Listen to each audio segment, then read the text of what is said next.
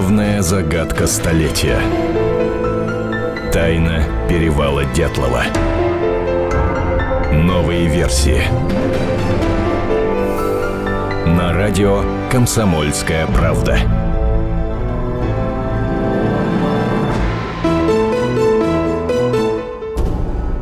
Доброй ночи, дорогие друзья. Вы слушаете радио «Комсомольская правда». А, в эфире для вас, а, как всегда, работают специальный корреспондент «Комсомольской правды» Наталья Варсегова. Наташа, доброй ночи. Доброй ночи. И меня зовут Антон Челышев. А, сегодня мы будем подводить итоги всему тому, что Наталья и Николай Варсеговы сделали в 2017 году, пытаясь раскрыть тайну перевала Дятлова, а сделано достаточно много, судя по тому, какое количество материалов Наташа вышла из-под э, вашего пера за вот истекшие 12 месяцев. Да, мы сейчас вкратце пробежимся по нашим материалам. О чем-то мы разговаривали уже конечно, в радиоэфире, что-то у нас прозвучит впервые, поэтому если вдруг будут, кто-то заметит вдруг какие-то повторы, просим не удивляться, все это мы делаем просто вот такую целостную итоговую программу по перевалу Дятлова. Но вначале я все-таки вкратце напомню о том, что это за история. Зимой 59 года на севере Свердловской области пропали 9 туристов, которые отправились в поход под руководством выпускника Уральского политехнического института Игоря Дятлова. Собственно, поэтому группа и называется группа Дятлова. И перевал потом точно так же назвали именно его именем, перевал Дятлова. Следствие установило, что посреди ночи они по неясным причинам разрезали палатку в панике, убежали в лес без верхней одежды и обуви. Шестеро умерли от переохлаждения, у троих обнаружили смертельные травмы. Причины трагедии так никто не выяснил. Следствие было прекращено. И, собственно, сейчас существует более, ну, даже десятки версий, которые вот пытаются объяснить, что же все-таки произошло на перевале Дятлова. Надо сказать, что в 2018 году исполняется уже 6 лет, как мы пытаемся вообще разгадать эту тайну и, и понять, что там происходит. И каждый год мы э, добываем какие-то новые и новые материалы, которые нас как нам кажется, все-таки приближают к разгадке. Ну а судить уж вам, нашим радиослушателям. И вот, в частности, в этом году э, к нам попали два очень интересных письма. Попали нам а, они к нам от участника поисков Владислава Карелина. Большое ему за это спасибо. Сначала я зачитаю письмо. Может быть, кто-то из наших радиослушателей сходу сможет догадаться, что это за письмо, кто его писал и кому. Здравствуй, Женя. Я уже встал, приступил к работе, хотя нога до сих пор побаливает. На работе зоопарка готовится первый съезд психологического общества, поэтому буду краток. У меня идея написать нам с тобой письмо в связи с зимней эпопеей Арестову или даже Хрущеву. Ведь никакой гарантии нет, что такие случаи не повторятся где-то и с кем-то еще. Попросить, чтобы наверху продумали возможность подобные вещи предотвратить. Ни от одной организации такое письмо написать невозможно, а личное письмо двух мастеров спорта может иметь большой эффект. По крайней мере, вопрос будет поставлен в нужной плоскости, ведь надо же что-то делать. Я поговорил об этом с Упинеком и Косаревым, они идею одобрили. Если ты в принципе за, то отвечай поскорее, а я начну подготавливать текст письма. Это письмо написал мастер спорта Советского Союза по туризму Кирилл Бардин своему другу Евгению Масленникову. Евгения Масленникова мы знаем по поискам группы Дятлова, он руководил этими, этими поисками. А Кирилл Бардин был одним из тех московских э, спортсменов, которые приезжали на э, перевал Дятлова, чтобы оценить масштаб трагедии, и именно из-под его пера вышел отчет, который был предоставлен в ЦК КПСС. Так вот, весьма любопытное письмо, на мой взгляд – да, этой фамилии и Арестовой, и Хрущева в этом письме. И фраза «ведь никакой гарантии нет, что такие случаи не повторятся где-то и с кем-то еще».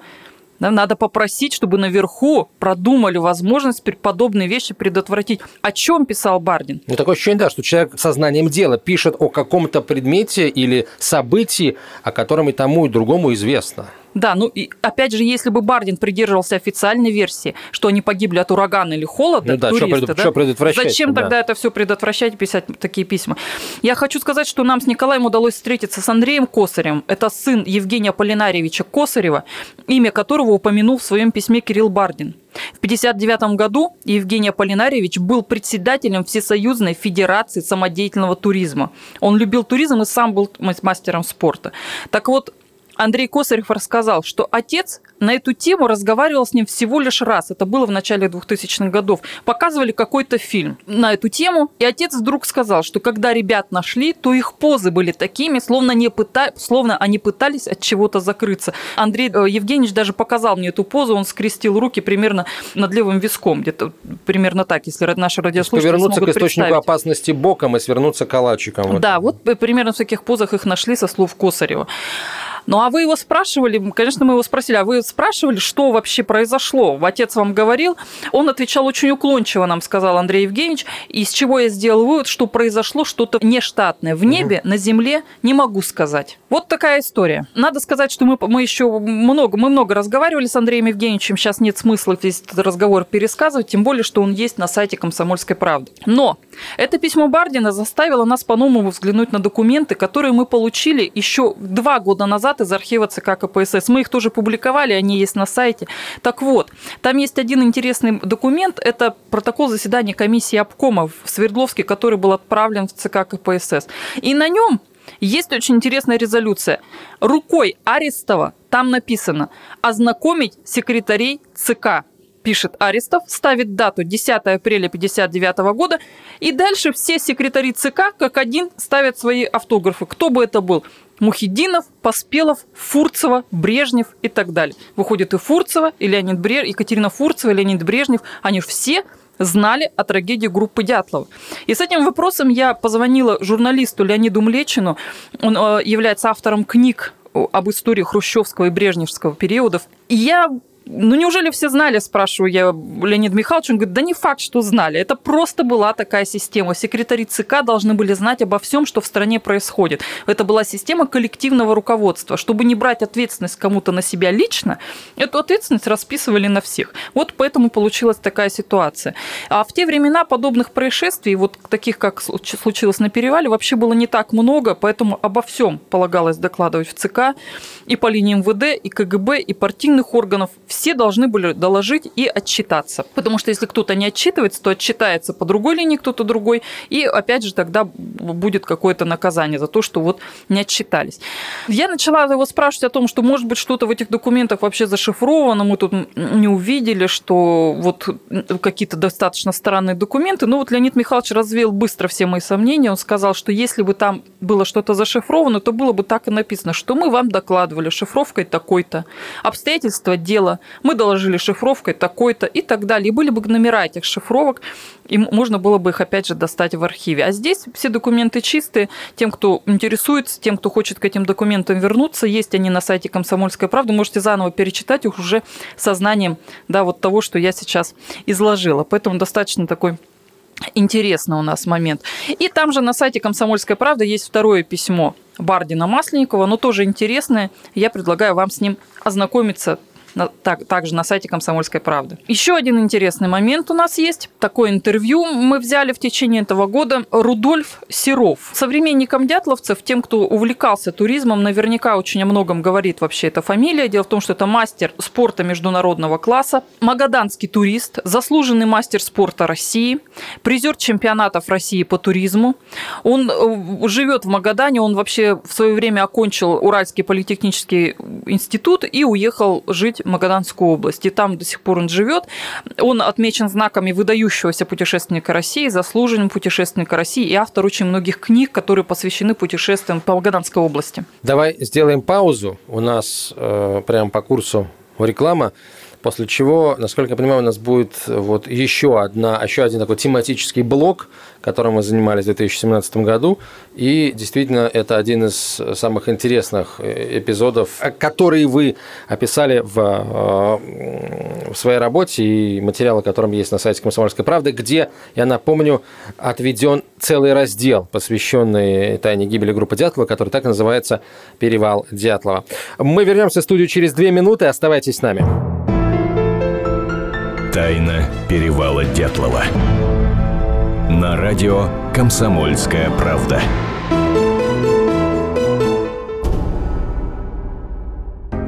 Можно бесконечно смотреть на три вещи. Горящий огонь, бегущую воду и телевизор. А телевидение можно еще и бесконечно слушать в нашем эфире – Потому что ведущие Егор Арефьев и Сергей Ефимов просто огонь. И никакой воды, только главное, что стоит посмотреть, а чего лучше никогда не видеть. Программу «Глядя в телевизор» слушайте по средам с 8 вечера по московскому времени. Главная загадка столетия. Тайна перевала Дятлова. Новые версии. На радио «Комсомольская правда».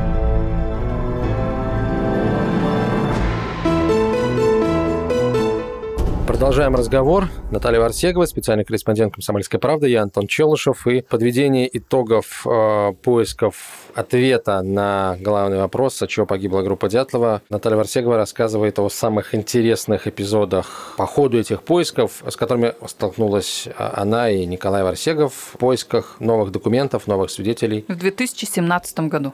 Да, мы да, подводим итоги да. этого года. Итак, Рудольф Серов. Да, вот как раз в прошлой части программы э, мы говорили о том, что нам удалось взять интервью у мастера спорта международного класса Рудольфа Серова. Очень интересно у нас получился разговор с Рудольфом Владимировичем, живет в Магадане, поэтому общались мы с ним по телефону.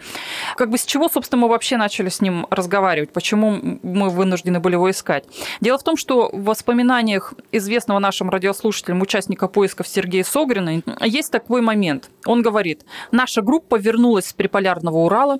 Не успел я разобрать рюкзак, как прибегает Рудик Седов, участник нашего похода. «Серега, в институте паника. Не вернулся Дятлов. Организуется спасательная работа. Тебя срочно приехать, просит приехать Гордо». Гордо, Лев Гордо – это председатель спортклуба Уральского политехнического института. Так вот, мы разыскали Рудольфа Седова с подачи вот этих вот воспоминаний. Сейчас ему 80 лет, но надо сказать, что до сих пор он очень хорошо помнит всю эту историю. С удовольствием с нами пообщался. Он был на перевале в конце марта, он принимал участие в поисках. И было их 10 человек. Но дальше я предлагаю, наверное, послушать самого Рудольфа Седова. У нас есть запись моего с ним разговора. И вы уже сами услышите то, что он нам сказал. Только что вернулись из своего похода по триполярному Уралу. Мы были севернее, на 300 километров, чем Ревал Гасова. Что вы помните, какие разговоры вообще тогда ходили о пропаже группы, кто что говорил, какие были версии, домыслы? Раньше было ну, очень просто. Э, информации не было совершенно, и мы ее черпали только из того, что могли увидеть. Ну, в частности, все наши, по-моему, как бы, можно сказать, чуть ли не все, а так вот, группы видели э, в конце месяца полет вот этих огненных шаров. В руки пошло все. Ну и тут уже какие-то догадки решали, что вот э, это могла быть и бомба там, и какая-нибудь еще там новое топливо, как говорили, испытывали, и там произошла какая-то э, аварийная ситуация, и произошло, может быть, облучение, может быть, э, отравление. Конечно, э, во-первых, э, было что? Мы работали вместе с солдатами. А вы участие в поисках принимали? Да, они принимали. Значит, мы а вы? могли делать уже вывод, что ну, здесь что-то неладно.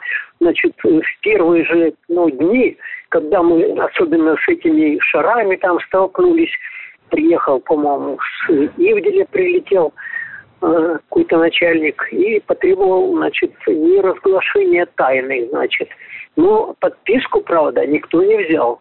А Но... как потребовали? Что это было за требование? Можете вспомнить? Дело в том, что мы все ребята были военнообязанные уже, ну, ссылаясь вот на такие причины, вот с нас потребовали, и, а мы как э, законопослушные, в общем-то, по крайней мере я, вот э, молчал многие десятки лет. Прилетел кто? Это был человек в погонах? Э, кто это был? КГБшник? Э, или это из МВД? Или из прокуратуры? Кто это был? Мне сейчас очень трудно сказать.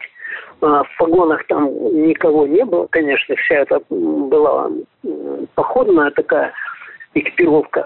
А, скажите, вы сколько дней вообще были на перевале во время поисков? Нас вызывали на 10 дней. Ну, наша группа там задержалась, по-моему, несколько дня, три, что ли, из-за непогоды и вертолета не было. А в принципе на 10 дней. И через 10 дней менялись группы. Кого-то вы нашли в это время или безуспешными Нет, были поиски? Значит, до нас были найдены вот тела троих, э, Зины Магуровой, э, Дятлова и Рустика, угу. а наша пустая группа была. Ничего не нашли. Как поиски происходили? На месте лабаза дятловцев стояла палатка большая, ну, сколько, такая армейская, человек 20 там, нас 10, да еще 10 э, военнослужащих было. И оттуда, значит, мы поднимались на перевал на лыжах, тащили с собой щупы, лавинные зонды. Вот, и там, значит, нам давали прямо такую э, установочку э, идти вот отсюда и туда, вот, в сторону леса, в сторону этого кедра. И вот через, э, по-моему, метр или даже меньше как-то вот мы протыкали вот эти щупы, щупы высокие, э, длинные, вернее, цепочкой, шеренгами мы шли туда вниз. И я все время боялся, что вдруг на тело на кого-то, хотя уже замерзшее, может быть, но страшно, как казалось. А как бы вы определили, что щуп попал именно в тело? Э, научили, что ли, сказали, что тело это не может лежать прямо на снегу, поскольку снега до их прихода нападало достаточно, то есть они должны быть где-то в серединке. Счет, значит, если наполовину. Таким образом мы это должны были определить. А если это получалось, значит, надо было копать. А вы помните вот следователя на перевале? Следователь работал там в это время? Или кто-то из следственной группы? Нет. Мы ввели черную такую дорогу, работу просто тыкали, ходили и все. Вот за то время, пока шли поиски, не казалось ли вам там что-то странным? Аномалия была, конечно. Э, там месте поисков э, чуть дальше склон там очень пологий, очень пологий, можно как назвать его плато. Так вот на этом такое большое пространство было оледенелым, э, покрыто льдом, таким светящимся э, на солнце. Мы считали, что это вот радиационное таяние, вот такое обычное в горах. Ну, я, кстати говоря, сколько ходил по этим горам, э, десятков лет, таких не видел. Э, это могло, вот, на мой взгляд, по крайней мере, мы так думали, э, что ну, какое-то тепловое воздействие, но к нам туда нас э, не пускали. Не то, что не пускали, но не было запланировано. Сказали, там проверено все. Но это находилось по пути следования, да, получается? Это было, вот, если мы проверяли, э, выходили за перевал туда, на склон, и начинали идти от палатки, ну, Дятловской палатки да, да. к э, кедру, вот так. Так вот, от этой линии дальше туда, от перевала, ближе к Атарпыну, да, ближе к Атарпыну. Самое интересное получается, что мы сейчас услышали, на всякий случай, вот на мой взгляд, это, конечно, история про вот э, этот самый светящийся шар с яркой звездочкой посередине. А, это, это действительно очень похоже на след в летящей в верхних слоях атмосферы ракеты, потому что сейчас такие видео часто снимают люди где угодно. Ну и, конечно, это наледь, которая образовалась э, неподалеку от места, где была установлена палатка, и, собственно говоря, где работали поисковики. Да, меня тоже, кстати, кстати, эта наледь очень сильно заинтересовала, тем более, что вот об этой самой наледи лишь вскользь упоминали только два поисковика. Сам Согрин, о котором мы уже говорили, и Владислав Карелин. И, очевидно, она вообще как-то смутила во время поисков туристов, которые искали группу. И они почему-то вот, они да, до сих пор уверены, что это было некое тепловое воздействие. Сейчас, конечно, сложно предположить, от чего это могло образоваться, но вряд ли это организовалось от того, что пригрелось зимнее солнце. Вряд ли такая да, наледь. конкретный участок. Может быть, какой-то объект спустился с неба горячими парами нагрел снег, но это сейчас просто фантазии наши. Поэтому, э, ну, в общем, мы отдаем дальше уже рассуждать об этом нашим радиослушателям, от чего это могло быть. Свои комментарии можете оставлять на сайте «Комсомольской правды» под нашими заметками. Еще один интересный момент, вот нам пришлось исследовать в этом году, это авиапоиски группы Дятлова. Да, есть такое свидетельство журналиста Ярового, который был, Юрия Ярового, который был, принимал участие в поисках и даже, говорят, был понятым во время поисков группы и во время расследования уголовного дела. Так вот, он а, пишет такой момент, есть вот цитат из его книги. «Сегодня в поисках участвовал весь авиаотряд. Все самолеты, включая прибывший сегодня Ли-2, баражировали над главным хребтом согласно полетным заданиям. Результатов пока нет. Дело в том, что Ли-2 – это особый тип самолета. И в то время э, они были только в третьем московском и в шестом новосибирском авиаотрядах. Ну, ближе всего к Уралу это новосибирский авиаотряд, поэтому мы отправились в новосибирскую геоэкспедицию, нашли там а, ветерана-геолога Владимира Павадатора, который нам, собственно, вот рассказал все о том, как велись работы, а, как велись какие-то съемки. Дело в том, что мы знаем, что почему мы зацепились еще за этот момент. А, дело в том, что есть еще вымпел, который полковник Артюков сбрасывал участникам поисков. И в нем написано, что в этом районе ведется планомерная авиасъемка всей местности аварийного маршрута. То есть есть вымпел, есть воспоминания Ярового и Собственно, поэтому мы обратились к геологу Владимиру Павадатору, который нам бы рассказал какие-то подробности. Ну вот он нам много всего рассказал, но что касается именно этого случая, тут, конечно, мы потерпели такой фиаско. Паузу небольшую сделаем. После короткой рекламы и выпуска новостей мы продолжим этот разговор. Тайна перевала Дятлова. На радио «Комсомольская правда».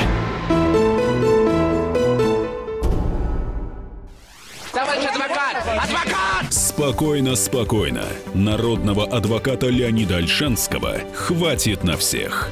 Юридические консультации в прямом эфире. Слушайте и звоните по субботам с 16 часов по московскому времени. Главная загадка столетия. Тайна перевала Дятлова. Новые версии радио «Комсомольская правда».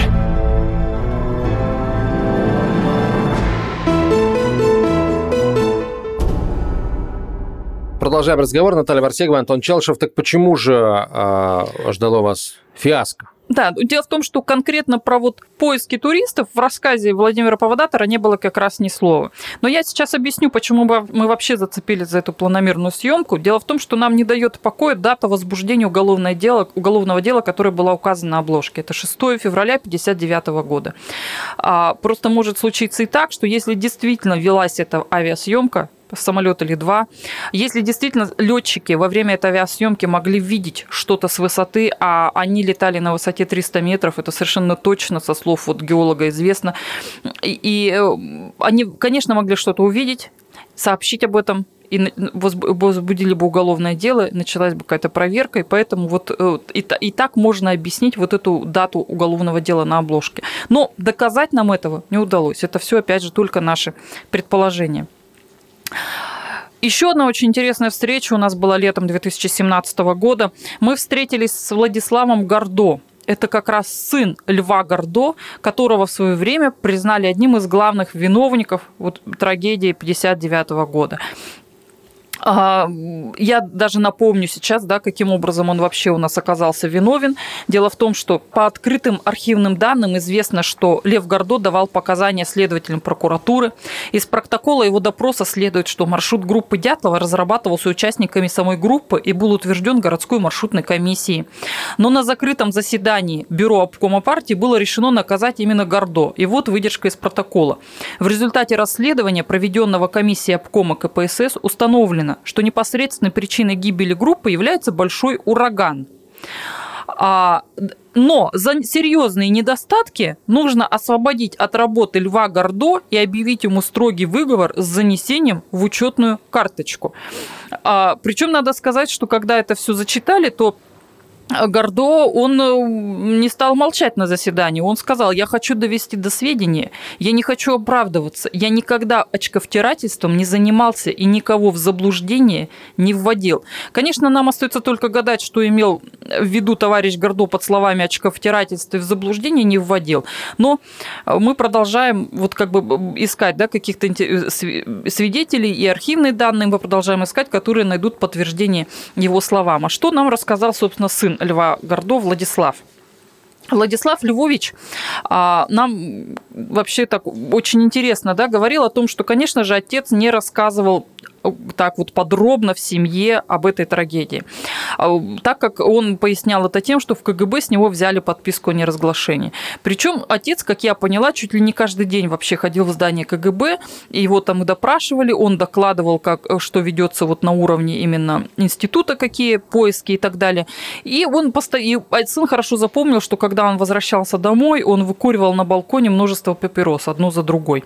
Вот это вот, сын говорит, я очень хорошо помню, и помню, какой вообще абсолютно серый цвет лица был у отца все это время, пока шли эти поиски, пока шло расследование уголовного дела и так далее. Когда уже стало ясно, что группу надо искать, это я сейчас цитирую нашу заметку, наше интервью с, э, с Владиславом Львовичем, потому что она не вышла на связь в положенные сроки. Отец мой поехал в Уктузский аэропорт просить маленький самолет для облета той территории. А ему сказали, что мы не имеем права туда лететь, там запретная зона. И тогда отец обратился ко второму секретарю обкома партии Ештокину, своему фронтовому другу, и тот уже помог получить разрешение. И вот самое интересное, что в первый же полет вместе с отцом на борт сел офицер КГБ. Так же, как и все следующие полеты, проходили вместе с сотрудниками госбезопасности. А, и он тогда вот очень мучился сам Лев Гордо о том, что он как бы находился между двух огней. С одной стороны КГБ с их инструкциями, с указаниями и так далее, а с другой стороны на него давили, конечно, очень сильно родственники погибших, потому что они тоже требовали рассказать э, правду о том, что произошло и вообще как такое, как могло случиться и почему вы, собственно, тут все молчите. Надо сказать, что вот мы сегодня уже упоминали о Рудольфе Серове, и он тоже, вот я сейчас даже напомню небольшой фрагмент из его интервью, что когда вот э, они увидели в небе вот эту яркую точку, а, то после этого явления на следующий день из Ивделя прилетел какой-то начальник и потребовал неразглашения того, что они видели. Причем это была не расписка, это был устный приказ, но так как они все были военно обязаны, все тогда проходили военную кафедру, то для них, конечно, этот вот эм, устное пожелание прозвучало действительно как приказ. Рудольф Владимирович не может сказать вообще, что это был за человек, к какому ведомству он принадлежал, но точно помнит, что при нем не было погон, он был в походной экипировке, и по его мнению это, скорее всего, был кто-то человек из КГБ. То есть вот два воспоминания, два воспоминания мы сегодня взяли в программу, мы о них разговариваем, и в обоих воспоминаниях звучит одно и то же, что КГБ, скорее всего, принимала участие в расследовании э, вот этой трагедии. А вот эти полеты Гордо с э, представителем органов госбезопасности туда вот на, по, по маршруту следования группы, они были еще до поисков, получается, официальных? То есть, когда стало понятно, что ребята потерялись? Нет, то есть авиацию просили сразу, в самом начале поисков. Было очевидно, что без авиации там было не справиться, потому что непонятный, неисследованный район, там мало кто вообще бывал из туристов, никто этот маршрут не знает. Еще же маршрут никто не знал на первых порах. Никто же не мог понять вообще, по какому маршруту ушли. Дятлов почему-то взял с собой все три маршрутные книжки. Он нарушил инструкции. Он должен был одну книжку только взять с собой, а две книжки оставить в клубе. Он взял с собой все три книжки, ушел с ними, поэтому никто даже не знал маршрут. Это еще просто посчастливилось найти человека, которому Саша Колеватов, один из погибших туристов, рассказал подробно маршрут, куда и как они идут. И уже вот этот человек потом, собственно, рассказал следователям ну, об этом маршруте. Я, во-первых, не профессиональный турист, а во-вторых, прошло все-таки очень много лет с тех пор, но мне почему-то кажется, что, что Игорь Дятлов взял с собой три маршрутные книжки, это очень странно.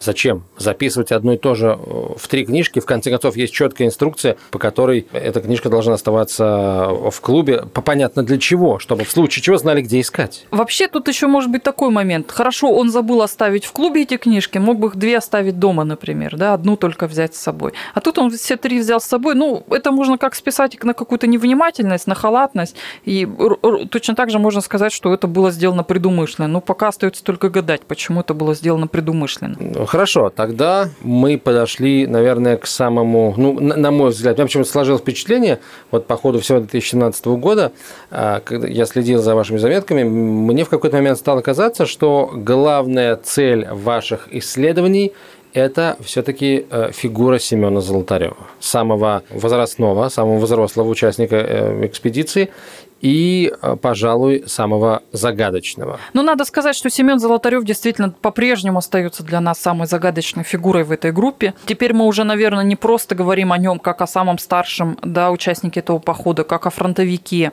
как о человеке самом опытном, пожалуй. А в, принципе он такой представляет собой, знаете, человека с очень такой достаточно странной биографией. Чем больше документов мы о нем находим, тем больше противоречий в его биографии начинает возникать. Надо сказать, что в этом году, по крайней мере, я лично очень много времени посвятила изучению его персоны. Да? А, и для меня он теперь, я уже, знаете, если честно, у меня иногда возникает ощущение, что это какой-то близкий мне родственник. Я так много про него уже знаю, уже так много документов о нем нашла, что по неволе кажется, что такой очень родной для меня человек. Так вот, собственно, что нам удалось сделать по части да, Семена, по теме Семена Золотарева? Во-первых, теперь у меня на руках есть, например, а, документ о его рождении. Да? Ну, можно сказать, что как свидетельство о его рождении, на самом деле не свидетельство, а это просто в свое время была церковная метрика потому что когда Семен родился, это был 1921 год, то как раз в то время еще ЗАГСа как такового не было, а все браки, рождения, смерти, они регистрировались в церквях. Так вот, в Успенской церкви станицы Удобная было зарегистрировано, что 1921 году был рожден Семен Золотарев, там так было написано, Семен. Но что самое любопытное, я сейчас, э, да, об этом я сейчас вообще скажу впервые, это вообще прозвучит впервые. Рожден он был не в ту дату, которую он указывает в своей автобиографии и которой он придерживается. И можно предполагать, что умер он не в день своей смерти – да, есть такие есть точные совершенно свидетельства о том, что он умер не в день своего рождения. Есть совершенно точное свидетельство, которое говорит о том, что ему в день его гибели исполнилось 38 лет. Так вот, я вам хочу сказать, что не исполнилось ему еще на тот момент 38 лет. Точную дату его рождения я называть сейчас не буду. Это останется некой интригой за делом э, наших, нашего с вами общения, дорогие радиослушатели, на следующий год. Но... Ну, уже на этот год, да, год да, наступил. Э, на, вернее, да, на 2018 год, но я я вам совершенно точно скажу, что дата его рождения не 1 и не 2 февраля, как это указано в различных документах и как он сам он указывает в своих автобиографиях. А что еще у нас любопытного э, нашлось по нему? Есть очень интересный документ, который э, такое некое расхождение в причине его смерти. Мы все знаем из уголовного дела, что смерть э, его была насильственной, что эксперт Борис Возрожденный поставил в акте судебно-медицинской экспертизы о том, что ему были у него сильнейшие травмы. Мы знаем, что у него перелом ребер двусторонний сильнейший, и что он, у смерти его была насильственной. Так вот, есть совершенно официальный документ, который указывает о том, что смерть его не была насильственной, а он умер по причине замерзания. Вот тоже такой очень интересный момент. Вот таким образом у нас, что касается его рождения, что касается его смерти, сплошные противоречия, не то говоря есть, уже о всей его жизни. А, то есть получается, что есть какой-то документ, который э, составлял и подписывал не возрожденный, не вот тот судебно-медицинский эксперт? А, я скажу так, э, я не знаю точно, кто составлял этот документ, но он был составлен в том же бюро, где проводилась судебно-медицинская экспертиза. Возможно, его составлял и сам Возрожденный, этот То документ. Одной, одной рукой он написал, что он умер от переохлаждения, а, а второй потом, рукой, второй да. рукой, или этой же рукой, но через какое-то время написал о том, что а, он скончался от множественных травм наоборот, да, сначала он пишет, травм, что да, смерть была насильственная, а потом он пишет, что смерть, да, получилась а от вот что самое странное уголовное дело, какой попал результат? В вот. уголовном деле мы знаем, что смерть была насильственная. Именно там вот угу. хранится акт судебно-медицинской экспертизы, он есть. В интернете можно его посмотреть, и э, там как раз написано, что э, явно не от переохлаждения умер человек. А, личности Семена Золотарева будет посвящена и следующая часть нашего эфира. Сейчас мы на рекламу и новости прервемся. Точнее, только на рекламу. Новости будут через четверть часа. Оставайтесь с нами. Тайна перевала Дятлова. На радио «Комсомольская правда». Рецепт приготовления лучшего утреннего шоу от Михаила Антонова и Марии Бачениной. Это очень просто. Берем главные темы из интернета. Добавляем щепотку экспертов. Затем обжариваем главную тему желательно с двух сторон. Периодически приправляем все это мнениями слушателей. Иронию и сарказм добавляем по вкусу. Наслаждайтесь. Утреннее информационное шоу «Главное вовремя» с Михаилом Антоновым и Марией Бачениной. Слушайте по будням с 7 часов утра по московскому времени. Главная загадка столетия. Тайна перевала Дятлова. Новые версии. На радио «Комсомольская правда».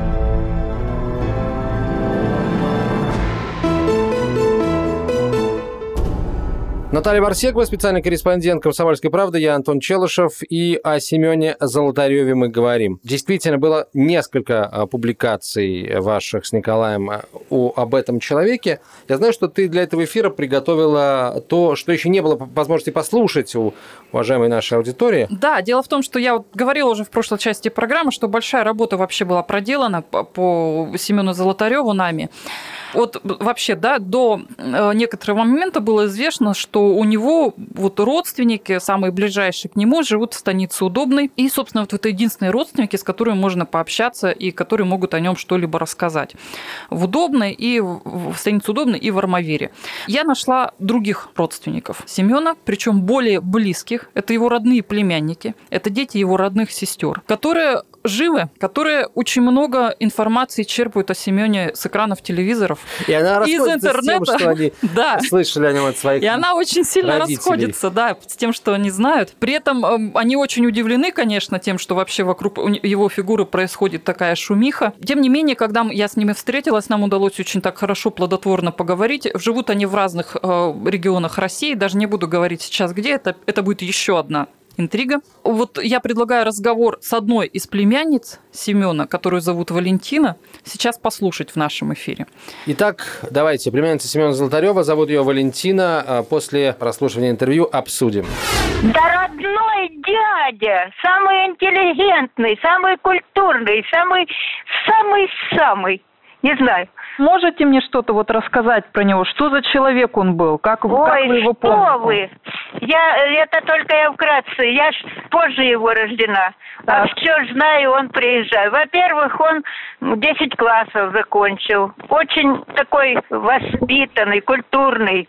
Отец у него терапевт главный врач станицы. А, он же институт закончил э, физкультуры в Минске. А на фронт, когда уходил, это, ну, я, конечно, возраст у меня три года, если 38 -го года. А я все много про него знаю и общалась много. Мы жили вместе в одном доме через сене. В одной комнате мама моя с тремя детьми, а в другой комнате он жил. Но у него еще и другие же братья-сестры, их пять э, человек. Сестра старшая, потом сестра моя мама, потом еще сестра перед ним, э, потом брат и он. Угу. В общем, а брат... или шесть. Брата Николая звали, да? Да, да. А что-то помните значит, про Николая? Теперь слушайте, на фронт пошел, на войне был. Он был командиром э, этих э, медалей принес, принес с фронта. Я их видела у бабушки, у его мамы. Она приезжала однажды ко мне сюда в гости. И в Керчь приезжала. И там у меня тоже два брата, э, в общем, его племянники. Один в Одессе, один в Керчи. И вот он был вообще такой воспитанный. Но у него был мальчик, это я уже тетки, от его э, последующей сестры. Но она тетка родная с мне, как мать родная, она крестная мне. Так uh-huh. вот она э, это, мне говорила, что у него э, была девушка, но они еще не поженились, но там ну, жили в Пятигорске. Он же в Пятигорске преподавал э, в фармацевтическом институте э, физкультуру. Ну и там у него родился сын. Она не, не, не взяла, отказалась. Он нанял няню и она за ним смотрела. Вот это что он и поехал туда подработать, чтобы это э, сына хоть немножко поддерживать. Так. А я сейчас не помню, какой возраст. Ну, возраст, конечно, младший, младший, уж не школьный еще. Он, значит, сразу жил в Пятигорске у родной тети своей. А моя это уже бабушка двоюродная, как можно сказать. Его матери это была родная сестра. Она в санатории работала в Пятигорске. Вот. Ну и, в общем, там он жил пока у нее находился э, в подвальном помещении. Такое я была там. Потом ему дали квартиру в Лермонтове. И в Лермонтове тоже бараки такие. Вот я тоже однажды там была. Гора высокая, чешелудивая, как, не знаю. Ну, Шелудивая, да. Она до сих пор так, так называется. горы, все видно. А потом он меня на экскурсию водил по Лермонтову однажды. И там он работал в клубе, в хоре, пел в хоре. И показывал мне, где это место, и где у них хор там проходил, и все. И его там сестра жила в Лермонтове семьей. Мы тоже однажды к ней тогда же заходили. Э, сестра, она замужем там была, я уже не помню, там за детей были. Родная сестра его? Да. А нет, как зовут? Нет, нет, не, нет родная. Не родная не родная. Наверное, а. как бы не племянница. Не, не помню, шесть было или нет. Ну, у меня же возраст какой был, господи. Угу. Потом-то, конечно, я поступила в ПЕТ, в Черкеске. И он присылал мне письмо, и в письме закладывал 25 рублей. А это были большие деньги, это старые-престарые. А их вытащили на почте или, или почтальон или кто. Так. И вот он перед самым уездом в поход, где на Урал, он заезжал ко мне. Последний раз я его видела. И он приехал и дал мне денег. Я сейчас не помню, э, рублей, наверное, 50. Ну, в общем, и все. Я так его ждала, что он вернется. А что-то говорил он? Перед, он, он что-то говорил, куда он едет, куда он собирается? А ну, это, ну, знали, что на Урал, в этот самый, э, на экскурсию со студентами. Все знали. И вся семья, и бабушка знала. Он даже фотоаппаратов брал. Кажется, два фотоаппарата, чтобы снимать. Слушай, ну, удивительная, конечно, история. И главный вопрос. Я смотрю на тебя и понимаю, что у тебя есть на него ответ. Вот я сейчас не лукавлю, потому что то, что вы сейчас услышали, еще в тексте-то нет. Этого нет на сайте «Комсомольской правды». Это вообще впервые звучит. Да. Этого еще нигде нет. И здесь как бы слушатели радио получили доступ к этой информации быстрее, чем посетители сайта. Наташ, э, куда делся сын Семена Золотарева? Я вообще, на самом деле, тоже хотел сохранить некую интригу. То есть, получается, ему сейчас, если в 59 году, когда погиб Семен, ему было где-то Он вообще года, родился в 56 году. А, 50, ну все, все понятно. Ему сейчас, ну, 62, наверное, да года будет в 2018. Зовут его Александр. Александр Бругач. Где он сейчас находится, неизвестно. Может быть, он сейчас нас слышит, и мы просим тогда его откликнуться. Всем наши координаты есть на сайте «Комсомольской правды». Мы ему поможем связаться с его же родственниками. Но по сведению Валентины, вот племянницы Семена Золотарева, с которой мы разговаривали, его увезли в Германию. Потому что когда бабушка, мама Семена, кинулась э, искать его в детдома, она попыталась его забрать, этого ребенка, потому что это все, что осталось от Семена, это вот этот ребенок, да, и, конечно, он для нее был очень дорог, этот ее внук, внук младшего сына, то в детдоме ей сказали, что вы не пытаетесь даже искать, малыша больше здесь нет в России, и он был вывезен в Германию. Ух ты, а как это вообще могло произойти? В те времена. В те времена, ну, да. ну, конец 50-х, начало 60-х. Ну, вот тут тоже очень много версий, как это вообще могло произойти. Все, все очень сложно. Вот, ну, самая легкая из этих версий это может быть семья какого-то дипломата, да, или какой-то, или семьи около дипломатической, уезжая на работу в ГДР, усыновила ребенка, например, и вот забрала его с собой. Ну, Но семья быть советского Но это дипломата, если он не стал в итоге перебежчиком, должна была вернуться из ГДР в Советский Союз. Может быть. Поэтому у нас есть надежда, что Александр Бургач все-таки живет в России и мы его найдем. Ну, э, с другой стороны, э, работники детского дома могли это сказать просто для того, чтобы э, женщина, мама Семена Золотарева, не искала малыша, потому что ну, она бы в любом случае, если бы ей не сказали бы вот так вот жестко, она бы продолжала его искать, потому что действительно родной внук, единственная память о сыне. Это с одной стороны. А с другой стороны, и по нынешним российским, и по тогдашним советским законам, если от ребенка все отказались. А если он передается на попечение государства, то, собственно, никаким родственникам потом информация о нем не передается. Кстати, когда ребенка передавали в детский дом, мама, вообще мама Семена Золотарева знала об этом ребенке, покуда вот и Семен был жив, и Да дело в том, что о ребенке, конечно, о ребенке знали. Мама же жила вместе с Семеном. Она жила вместе с Семеном а в как Лермонтове. Так могло получиться, что няня отдала ребенка, а мама об этом не знала? Или вот не смогла ничего сделать? Пока нет ответов у меня на эти вопросы, но надеюсь, что они будут, эти ответы. А, значит, что еще, да, вкратце очень добавлю. В, в, в архиве Ставрополя хранится очень много документов, касающихся, партийных документов, касающихся Семена Золотарева, и они у нас теперь есть. Копии этих документов. Обязательно мы о них расскажем в следующих программах. Очень все интересно, интригующе. Мы дальше также продолжим по линии Семена Золотарева работу, потому что у нас намечен очень большой план, и мы его продолжим. Мы продолжим э, изучать ракетную версию. Есть у нас уже какие-то наметки по, это, по этой теме, наработки. Мы обязательно дальше в этой, по, по этой теме будем работать. И обязательно мы будем, конечно, следить за всеми новинками, которые будут появляться по этой теме. Имеется в виду свидетели, документы, да, да. какие-то какие версии или, скажем, какие-то аргументы в пользу тех или иных версий. Спасибо большое. Наталья Варсегова, специальный корреспондент «Комсомольской правды». А, спасибо вам большое. До свидания. Тайна перевала Дятлова.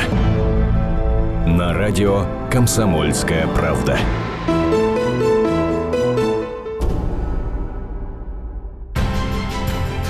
Будьте всегда в курсе событий. Установите на свой смартфон приложение «Радио Комсомольская правда». Слушайте в любой точке мира. Актуальные новости, эксклюзивные интервью, профессиональные комментарии. Доступны версии для iOS и Android. «Радио Комсомольская правда». В вашем мобильном.